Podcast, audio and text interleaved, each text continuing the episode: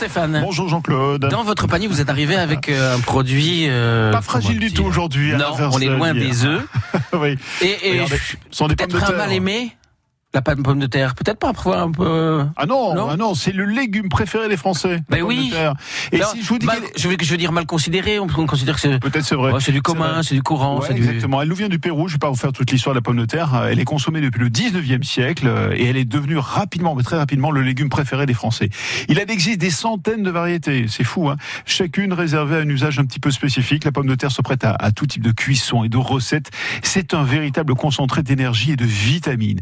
Pour bien sélectionner votre pomme de terre, quand vous allez faire votre petit marché à la fin de la semaine, là, il faut faire appel, Jean-Claude, à vos sens. Euh, le toucher et la vue. Sous les doigts, la pomme de terre doit être bien ferme, la couleur homogène, et la pomme de terre ne doit porter aucune trace de germination, aucun noircissement ni verdissement. Bon, c'est pas terrible. De retour à la maison, c'est un tubercule qu'il va falloir conserver euh, au frais et à l'abri de la lumière.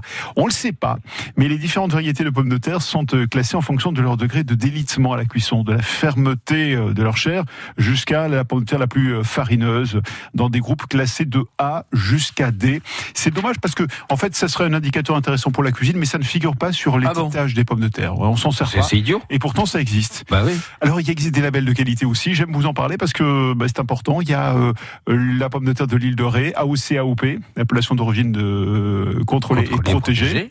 Ouais. Il y a l'IGP pomme de terre de Merville, et puis il y a les labels rouges, euh, la Pompadour, il y a la, la pomme de terre de Manon aussi, qui est une spéciale frite celle-là, et puis il y a la belle de Fontenay qu'on connaît un petit peu plus, qui, est, euh, qui porte aussi le, le label rouge. On en produit chez nous ici. Philippe Daricot de la Femme Pintan produit chaque année environ 15 tonnes, 15 tonnes de pommes de terre en collaboration avec le refuge d'Anglette. 80% de la production de Philippe se fait dans le sable Angloy et le reste sur les hauteurs de Bayonne. Et il produit principalement deux variétés.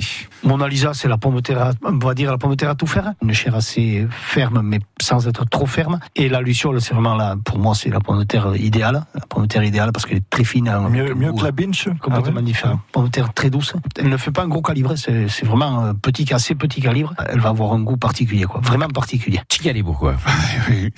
Euh, Christophe Leborgne, hier matin, a partagé sa sublime recette de frites maison, Jean-Claude. Mhm. Un délice pour des frites vraiment réussies. Alors vous allez d'abord les éplucher, vous allez les couper en frites. Alors faut pas les couper trop petites, faut couper un centimètre au carré, je sais pas si vous voyez, sur 7. Vous Bien sûr, prenez une casserole, vous mettez de l'eau dedans.